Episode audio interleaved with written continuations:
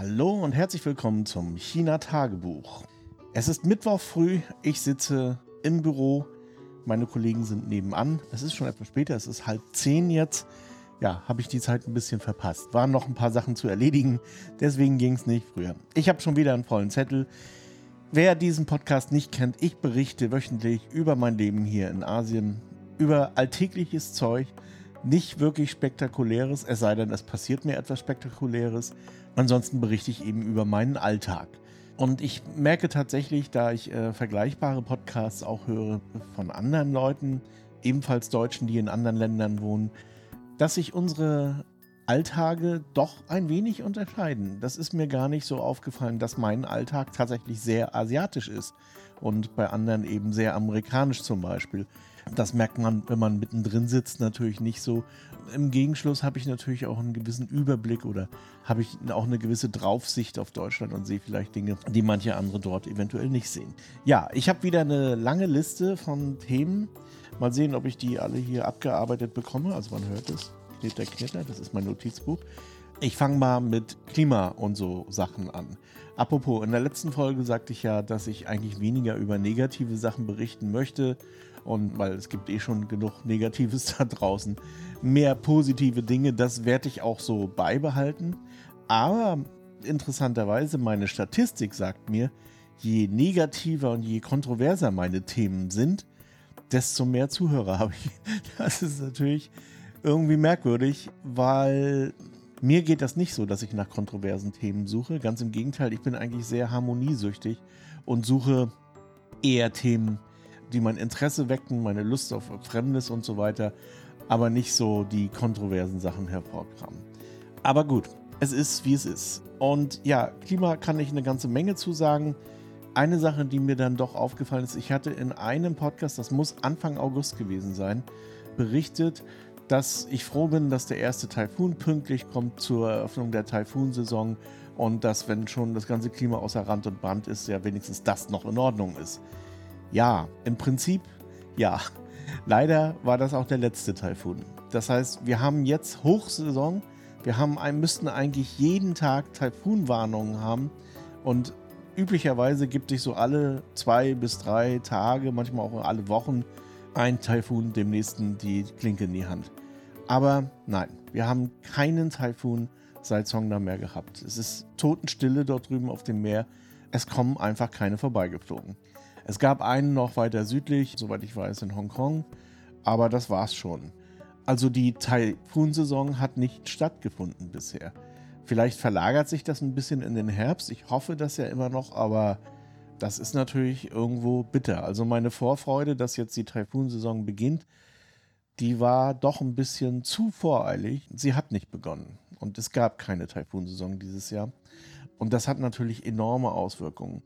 Ich habe mal geguckt, was da so hier in der Presse dazu zu finden ist. Und tatsächlich, also mal abgesehen davon, dass Wetter natürlich an jeder Bushaltestelle, in, jeder, in jedem Metrogespräch Thema ist, wie in Deutschland auch natürlich. Also, ach, das Wetter ist es hier natürlich auch ähm, in den Medien, in den sozialen Medien und überall Thema Nummer eins, würde ich sagen, aktuell. Ich hatte so ein bisschen nach statistischen Daten gesucht. Das ist ein bisschen kompliziert weil das häufig so Provinzveröffentlichungen sind und dann findet man immer nichts Übergreifendes.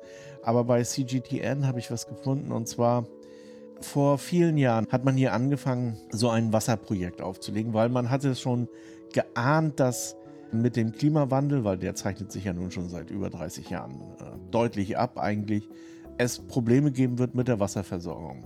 Man hat ja seine Erfahrungen, also der große Kanal, der vor zweieinhalbtausend Jahren gebaut wurde, wurde ja eben auch gebaut aufgrund eines Klimawandels, der damals stattgefunden hat und der für ordentliche politische Zerrüttungen und Änderungen in China gesorgt hat. Und ich habe leider schon wieder vergessen, wie diese Periode heißt. Die hat einen historischen Namen. Der ist übrigens, also diese Klim dieser Klimawandel ist nicht so ganz unumstritten. Ähm, ich muss den mal raussuchen. Ich liefere das irgendwie in den Shownotes nach. Also es gibt dafür einen, einen Begriff. Aber wie gesagt, in Europa geht, gehen manche Wissenschaftler, nicht alle, aber doch manche Wissenschaftler davon aus, dass auch dort dieser Klimawandel letztendlich verantwortlich war für die Völkerwanderung. Auch der Begriff Völkerwanderung ist so eine Geschichte, wo sich manchen Historikern wahrscheinlich die Fußnägel aufrollen, aber das ist der Begriff, den ich in der Schule gelernt habe und ich, mir fehlt jetzt einfach ein anderer Begriff dafür. Deswegen verwende ich den mal mehr culpa. Also diese Klimaveränderung damals hatte verheerende Folgen gehabt. Also Beijing bis dahin oder die Hauptstädte dort im Norden, Beijing heißt übrigens Hauptstadt im Norden, also wortwörtlich übersetzt Bei, Norden, Jing, Hauptstadt, die prosperierten auch aufgrund ihrer landwirtschaftlich begünstigten Lage. Aber wer schon mal in Beijing war, weiß, dass das eigentlich eine Wüstenstadt ist mittlerweile. Und die ganze Umgebung ist überhaupt nicht mehr so wahnsinnig grün. Jetzt mit der Aufforstung schon wieder oder wird wieder, aber ja. Also, damals äh, veränderte sich das Klima, die Hauptstädte wanderten nach Süden, die Dynastien fielen. Der Kanal wurde gebaut und so weiter und so fort. Angesichts des äh, aktuellen Klimawandels, den man, wie gesagt, seit dem Club of Rome eigentlich nicht mehr ignorieren kann, hat man dann eben auch begonnen, hier große Wasser- ja, Transfertrassen zu bauen, um eben zu verhindern, dass Leute irgendwo verdursten oder dass landwirtschaftliche Fläche an die Wüste fällt. Letztendlich ist es nichts anderes, als dass sich die Wüste ausbreitet. Dieses Bewässerungsprojekt, das ist relativ erfolgreich gewesen oder ist, ist ja eigentlich immer noch im Gange. Ähm, übrigens, Inhalt dieses Projekts ist auch die Reaktivierung aller Teile des großen Kanals. Und dazu gehörte auch der Drei-Schluchten-Staudamm. Da gab es ja am Westen immer so Nicklichkeiten. Wie gesagt, ich will hier gar nicht so groß rumpolitisieren. Auf jeden Fall war dieser oder ist dieser Drei-Schluchten-Staudamm aber auch Teil dieses Wasserversorgungsnetzes oder dieses Distributionsnetzes. Und die haben jetzt 980 Millionen Kubikmeter Wasser abgelassen in die niedrigeren Gebiete. Also es gibt ja dieses Yangtze-Bassin oder wie nennt man das, Yangtze Becken, genau, damit dort ja einfach wieder genügend Wasser ist, um Landwirtschaft zu betreiben. Und die anderen Distributoren haben das ebenfalls gemacht. Insgesamt sind 1,48 Milliarden Kubikmeter Wasser umgeleitet worden in diese Gebiete. Und ein paar Wissenschaftler oder insbesondere einer, nämlich Chen Li Juan, also Chen Li Juan ist ja ist auch Wissenschaftler, aber ist eigentlich sowas wie der Kachelmann Chinas, wenn man so will. Also das ist der Mann, wenn es ums Wetter geht. Sagte, dass insgesamt 45 Prozent weniger Regen als sonst in den vergangenen Jahren gefallen ist.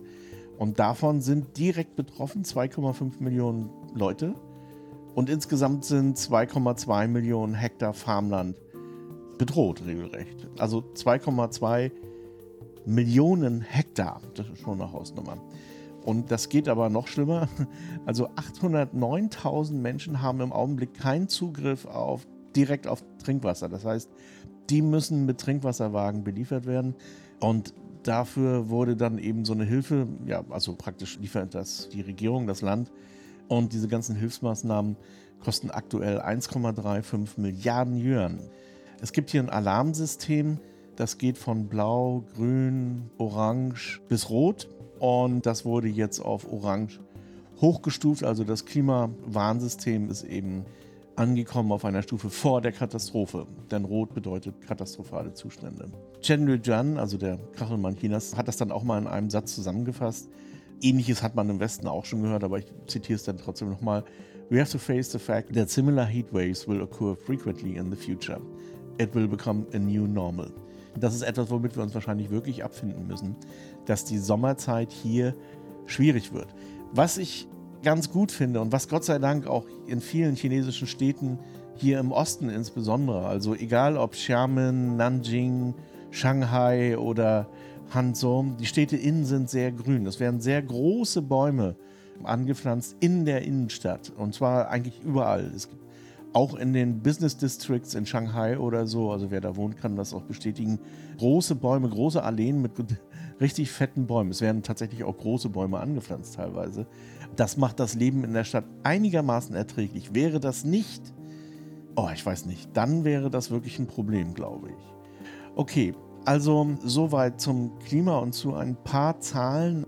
Also auch hier hat die Trockenheit bzw. die Hitze zugeschlagen und fordert natürlich auch ihre Opfer. Also ich meine, es fordert auch Menschenleben, das darf man nicht vergessen. Das Ganze ist eine sehr unschöne Entwicklung und wie Chen sagte eben, es ist wahrscheinlich etwas, woran wir uns gewöhnen müssen. Das wird die Zukunft sein. Also diese berühmten Kipppunkte, von denen immer gefaselt wurde, ja, die, die sind eben gekippt. Und da gibt es auch kein Zurück mehr. Das Einzige, was man jetzt noch machen kann, ist dafür zu sorgen, dass es nicht noch schlimmer wird. Oder nicht noch viel schlimmer. Schlimmer wird es wohl. Und das ist ja mein Credo, was ich immer mal wieder sage. Zwar nicht auf diesem Podcast, aber auf anderen eben. Erneuerbare Energien sind das Einzige, was da wirklich hilft. Auf Dauer. Apropos, ich hatte im Eisfach oder im Kühlschrank sehr große Mengen von diesen Kühlakkus. Also wenn ich was geliefert bekomme, was irgendwie gekühlt werden muss, dann sind da meistens Kühlakkus drin. Also meistens Trockeneis, aber das ist dann natürlich weg. Und solche Kühlakkus. Also insbesondere wenn man so Früchte geliefert bekommt oder sowas, dann ist das immer sehr gut gekühlt. Und ich habe immer überlegt, was mache ich denn jetzt mit diesen Kühlakkus? Das wurde immer mehr und immer mehr. Und dann habe ich mir überlegt, ich hatte mal in irgendeinem so Vanlife-Video gesehen, wie sich jemand mit Kühlakkus einen kleinen Kühlschrank baut, beziehungsweise eine kleine Klimaanlage baut. Dann habe ich gedacht, ach, bastel's mal. Und dann habe ich mir so eine Styroporkiste genommen, in der diese Früchte und, und ähm, Sachen geliefert werden, äh, die eben eventuell verderblich sein könnten. Und habe da einen, so einen externen Computerlüfter eingebaut, natürlich ein Einlassloch geschnitzt. Und dann habe ich mal geguckt, wie das so funktioniert. Also habe die vollgepackt, diese Styroporkiste mit solchen Gelpacks. Da gibt es übrigens auch interessante Unterschiede. Es gibt so zwei verschiedene Typen. Eine sind relativ schnell tiefgefroren, sind tauen aber auch relativ schnell wieder auf. Und dann gibt es andere, die brauchen mindestens zwei Tage, bis sie eingefroren sind. Aber die brauchen dann auch mindestens genauso lange, bis sie wieder aufgetaut sind. Und die habe ich dann in diese Kiste reingetan, zugemacht, soweit es geht. Also dann, dass nur noch Einlass, Auslass da ist und habe mir das dann so mal hingestellt am Schreibtisch, weil es ein sehr leiser Lüfter, man hört den tatsächlich nicht. Und das ist ja mal so angenehm. Also man hat dann immer so einen kühlen Hauch auf der Stirn. Das ist wirklich eine, eine ganz angenehme Geschichte. Das ist ja nicht wie so eine Klimaanlage, die eben den ganzen Raum zubrüllt. Die ist jetzt übrigens gerade aus. Also ich hatte vorher den Raum so weit es geht runtergekühlt, damit ich den Podcast einigermaßen unbeschadet überstehe. So eine kleine, ich weiß gar nicht, wie man das nennen soll, Klimaanlage, sage ich mal, die fetzt. das ist wirklich, das ist wirklich total cool. Hm, schade, dass ich jetzt drauf gekommen bin. Also, das würde auch jetzt hier beim Podcast funktionieren, wenn ich nicht vergessen hätte, die Akkus aufzuladen. Aber nächstes Mal denke ich bestimmt dran. Ja, also das zum Klima soweit. Ich sagte ja vorhin, ich hatte mir mal so meine Statistiken angeguckt. Also ja, negative Themen finden am meisten Gehör. Zweitens habe ich auch festgestellt, dass tatsächlich einige Leute über die Verzeichnisse kommen, also über Google und Apple. Was ich aber bisher nicht gemacht hatte, ist, dass ich die neue Instanz von China Tagebuch auch bei Apple und äh, Amazon und so weiter angemeldet hatte. Das habe ich jetzt mal endlich gemacht und auch bei Apple Podcasts, was mir noch fehlt, ist Spotify, aber das löse ich auf eine andere Weise. Und da hatte ich mal wieder so ein typisches Apple-Erlebnis. Also der Apple Podcast ist angemeldet, man kann den dort ähm, abonnieren irgendwie. Und dann bekomme ich ein paar Tage später eine E-Mail von Apple, dass sie jetzt auf die Zwei-Faktor-Authentifizierung umstellen und ich das doch bitte machen möchte. Und ich gedacht, naja, klar, kein Problem. Ich hatte mich ja gerade eingeloggt, machst es gleich nochmal, stellst es um auf deine Telefonnummer. Gut mal ganz abgesehen davon, wie sinnfällig das Ganze ist, aber ich halte von dieser Zwei-Faktor-Authentifizierung nichts, ganz im Gegenteil, ich halte sie sogar für noch dämlicher als eine einfache User-Passwort-Abfrage. Aber denn die an sich ist nicht schlecht, sondern nur der Umgang mit ihr. Ähm, man kann das schon sicher machen. Aber wenn Unternehmen sich die Passwörter absaugen lassen, also sie in ungesicherten Bereichen ablagern, beziehungsweise Leute so dämlich sind und Passwörter wie 1, 2, 3, 4, 5, 6, 7 vergeben, ja, dann kann man dann nichts gegen machen. Aber diese Zwei-Faktor-Authentifizierung wirft ganz andere Probleme auf und vor allen Dingen in Sachen Phishing wird das richtig lustig. Also ich halte davon nichts, aber gut. Jedenfalls wollte ich das machen, melde mich da an und plötzlich flummten da zwei Fragen auf. Keine Ahnung was, ich habe jetzt echt vergessen, wie die Fragen hießen. Also irgendwie, wie hieß dein erstes Auto oder sowas. Und ich bin mir hundertprozentig sicher, dass ich solche Sicherheitsabfragen noch nie beantwortet habe dort bei Apple, weil hatte ich ja gerade erst angelegt. Also es ist eine eigene Apple-ID, die ich extra für diesen Podcast angelegt hatte. Also habe ich nichts eingegeben und versucht auch weiter zu klicken. Das hat natürlich nicht funktioniert. Bin ich rausgeworfen worden. Also wieder angemeldet, gleiche komische Abfrage. habe ich mal was probiert, weil ich dachte, na, vielleicht hast du dich, kannst du dich einfach nicht mehr daran erinnern. Hat natürlich auch nicht funktioniert. Okay, rausgeflogen, wieder angemeldet. Dann stand da so ein Knöpfchen, Sie können, wenn Sie Ihre Dingsbums-Fragen vergessen haben, dann können Sie die jetzt hier zurücksetzen. Habe ich darauf geklickt. Und dann kam wieder eine Sicherheitsanfrage. Also, wie hieß dein erstes Auto oder sowas? Ja, und dann bin ich rausgeflogen. Okay, habe ich gedacht. Gut, dann fragst mal den Apple Support. Das wird bestimmt lustig. Und das wurde lustig.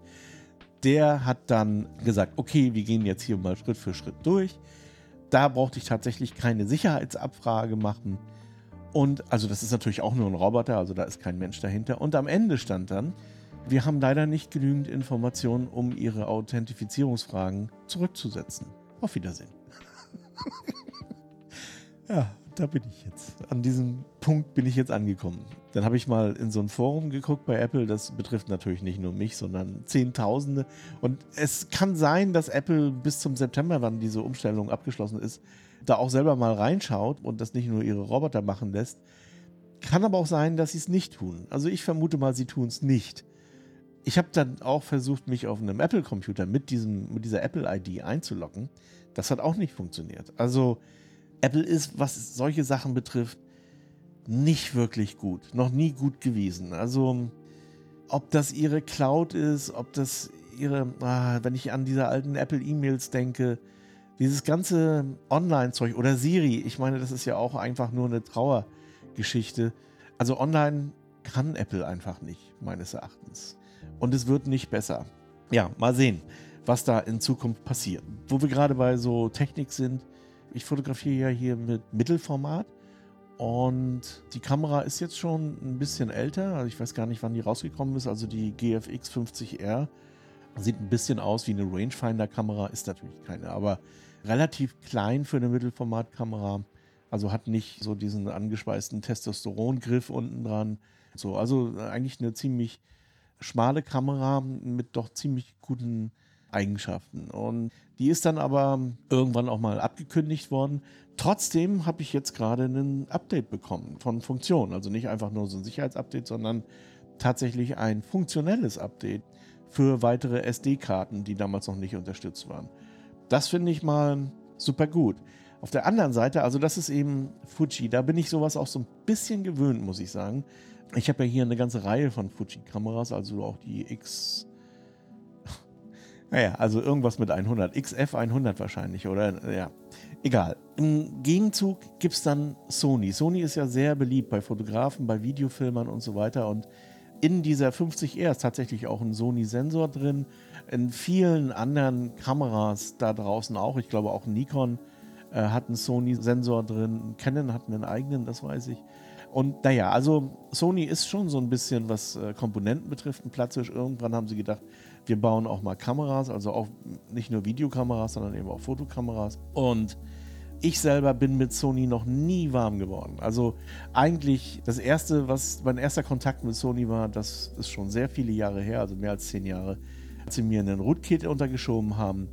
Dann später habe ich mir mal ein Handy gekauft von Ericsson oder so, wollte da den Speicher, das war damals so, dass man den Speicher erweitern musste, wenn man überhaupt einigermaßen was ablegen wollte.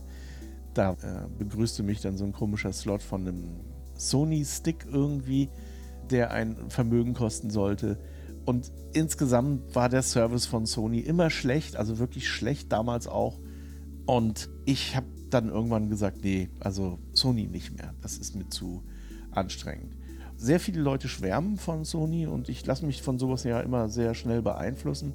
Und ich habe jetzt tatsächlich auch mir mal so eine Kamera geholt. Ich glaube, ich habe das schon mal erzählt so eine Vlogging-Kamera, die ZV1. Und das ist tatsächlich eine sehr nette Kamera, die ist auch nicht schlecht. Die Kamera ist wirklich gut und sehr durchdacht. Es sind auch viele Sachen drin, die mir tatsächlich besser gefallen als zum Beispiel bei Fuji oder so. Ich benutze sie allerdings auch fast nur als oder nur als Filmkamera, so ist sie auch gedacht eigentlich. Und dann habe ich mir gedacht, schließ da mal ein Mikro an. Okay, da ist, gibt es so Mikros, werden dann empfohlen, natürlich auch von Sony, direkt für diese Kamera. Die sind nicht billig, diese Funkmikros, beziehungsweise in diesem Fall ist es nicht wirklich Funk, sondern Wi-Fi, aber egal. Also Fernübertragungsmikros. Und dieses Mikro, was ich dann empfohlen bekommen habe von Sony für diese Kamera, ist das ECM W2 BT. Habe ich mir dann gekauft. Wie gesagt, kostet nicht unbedingt wenig Geld, kostet so viel wie das Rot, glaube ich auch, also das äh, Wireless Go. Aber ich dachte, nö, ist eine Sony-Kamera, passt dann direkt in diesen Schuh rein, also diesen Blitzschuh kann sich dann direkt mit der Kamera unterhalten. Brauchst du nicht so ein Kabelchen da außen dran. Aber stellt sich raus, Kabel brauche ich tatsächlich nicht, aber dieses Mikrofon ist nicht kompatibel, obwohl von Sony beworben mit der Kamera. Das ist schon irgendwie ein ganz schön starkes Stück. Also was funktioniert, ist die analoge Übertragung, aber das, was ich eigentlich wollte, die digitale Übertragung, wie sie auch an neueren oder anderen Sony-Kameras funktioniert, funktioniert er nicht. Darauf findet sich kein Hinweis, nirgendwo. Das haben die einfach so ein bisschen, ja, Leute, kauft den Scheiß und lasst uns in Ruhe. Und das ist so diese Haltung, die ich von Sony und von Samsung so kenne. Ja, man hat manchmal den Eindruck, die hassen ihre Kunden. Also das ist wirklich ein ganz eigenartiger Umgang mit den Kunden. Ja, wie gesagt, wenn das Produkt technisch nicht so gut wäre, wäre ich irgendwie beleidigt. Aber so, nun gut, es funktioniert ja. Also ich kann den Ton analog hineinholen. Aber ehrlich gesagt liegt das Mikro jetzt doch so ein bisschen in der Ecke. Und ich nehme lieber das Rot, weil es ja auch irgendwie einfacher ist im Umgang, ehrlich gesagt. Und aber ja, das mal so zu meiner wiederholten Erfahrung mit Sony. Und ich bin wieder mal, also vielleicht ist es ganz gut, dass man ab und zu ein paar hundert Euro ausgibt für diese Erfahrung. Von Sony werde ich jetzt die nächste Zeit wieder nichts anfassen. Ach, übrigens noch eine ganz andere Sache.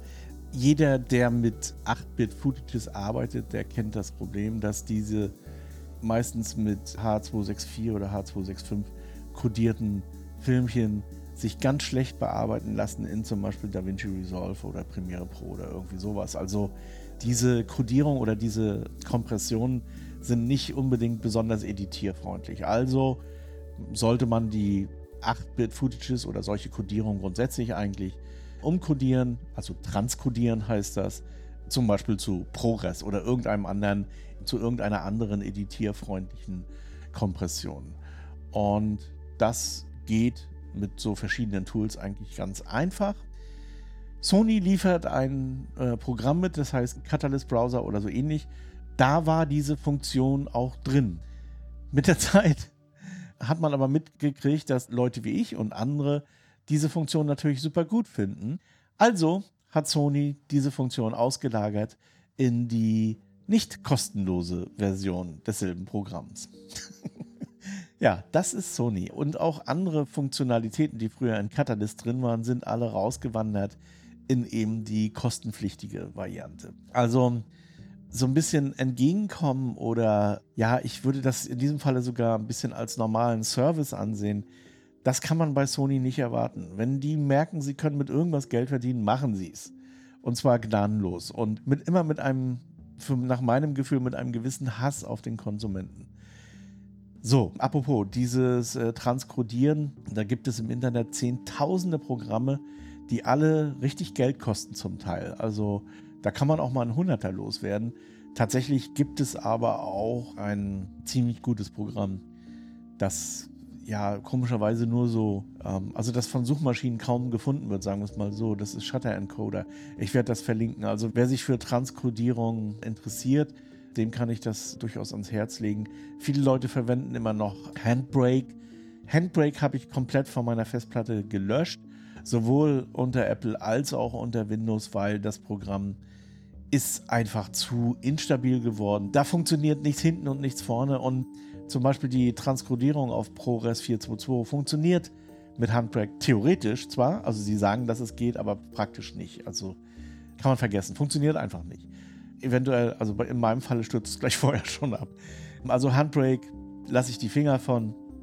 Shutter Encoder ist der neue heiße Scheiß und dieses Programm kann tatsächlich auch eine ganze Menge mehr. Auch, ja, also wirklich viele Sachen, von denen ich vorher nicht gewusst habe, dass ich sie eventuell mal brauchen könnte. Das macht schon ein bisschen Spaß, auch mit dem Tool so. Ja, also das nochmal so zu meinen Erfahrungen mit Sony. Also ich bin mal wieder geheilt für eine ganze Weile. Und last but not least, manche fragen mich so, was ich für Filme gucke oder ja, ob ich Netflix gucke, dazu hatte ich schon mal was gesagt und so weiter.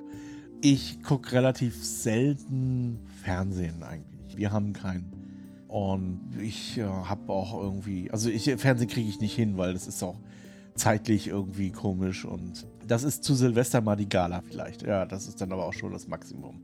Und die gucke ich mir meistens noch nicht mal ganz an, weil wir vorher ins Bett gehen. Also, okay, also Fernsehen nein, aber natürlich schaue ich mir manchmal was an in der Mediathek oder wir kaufen oder leihen uns Filme, eben so Sachen. Und wir gehen ziemlich oft ins Kino auch. Was Videotheken betrifft, da habe ich mich letztens ziemlich gefreut. Da ist, ich weiß nicht, ob das jemand kennt, McDonald and Dots. Das gibt es auch auf Deutsch, habe ich mal gesehen. Da sind jetzt die letzten neun, vier Folgen rausgekommen. Und die haben wir geguckt und haben uns die tatsächlich auch gemütlich auf vier Tage verteilt. Weil ich finde es immer ziemlich, ja, so ein bisschen unbeherrscht. Also Filme wegzubingen, das ist für mich das gleiche wie jemand, der die Kontrolle über sich verliert und im Kühlschrank die gesamte Schokolade rausfrisst. So.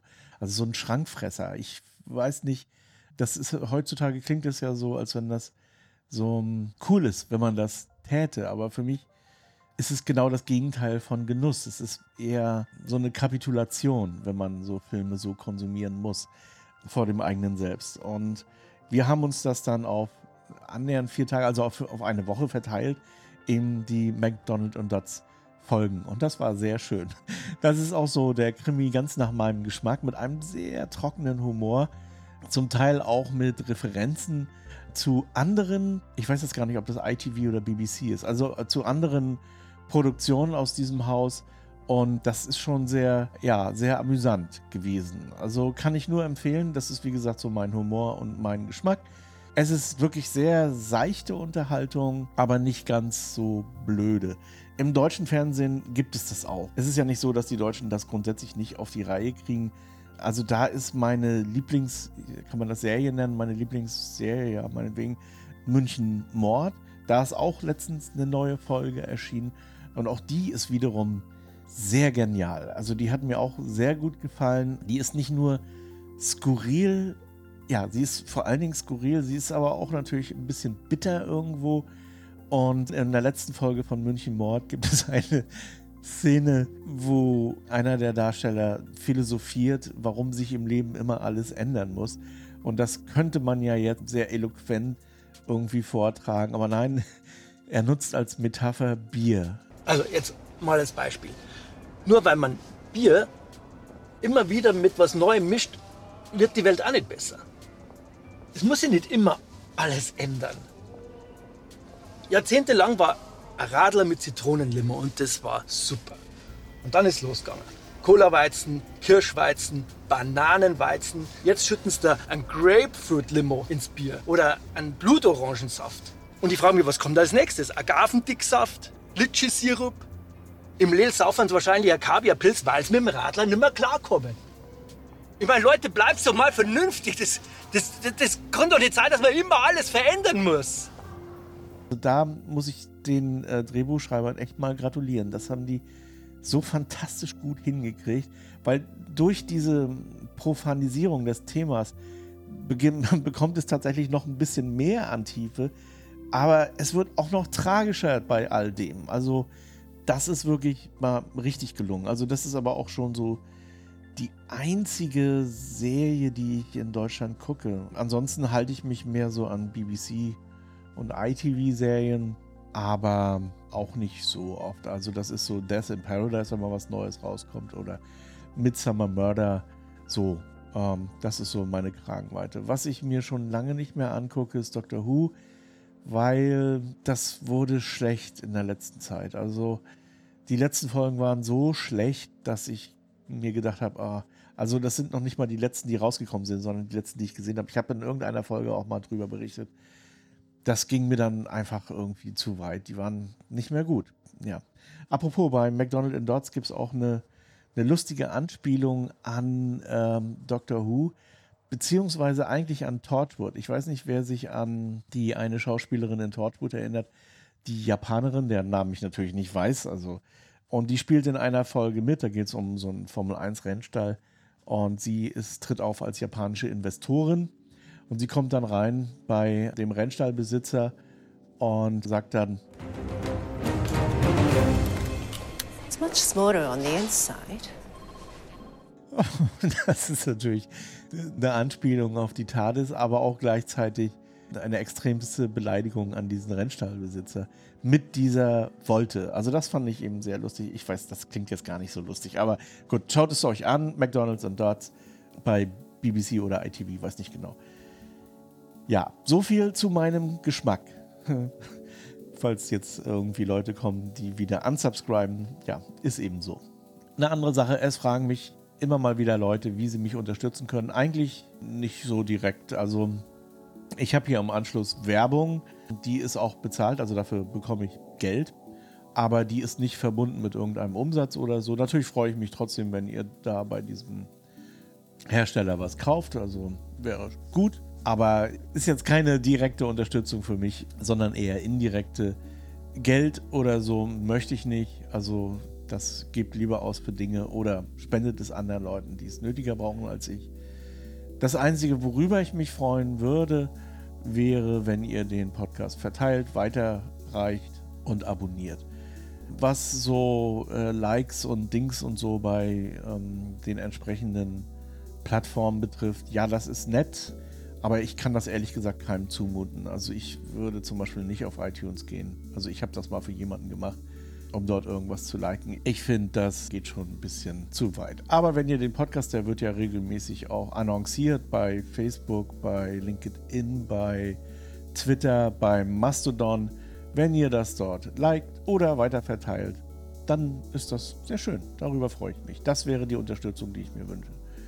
Alles andere nicht so. Also ist nicht notwendig. Ich werde hier kein Konto, kein PayPal, kein, wie das alles heißt, einrichten. Das ähm, abonniert diesen Podcast bei diary.umlauts.de.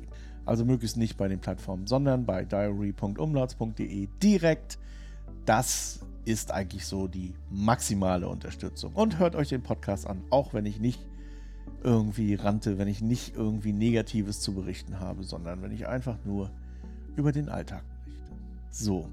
Und jetzt muss ich arbeiten. Ich habe hier schon den ein oder anderen Kopf ins Zimmer rein sehen. Ich denke, ich mache jetzt mal Schluss. Soweit und bis zum nächsten Mal.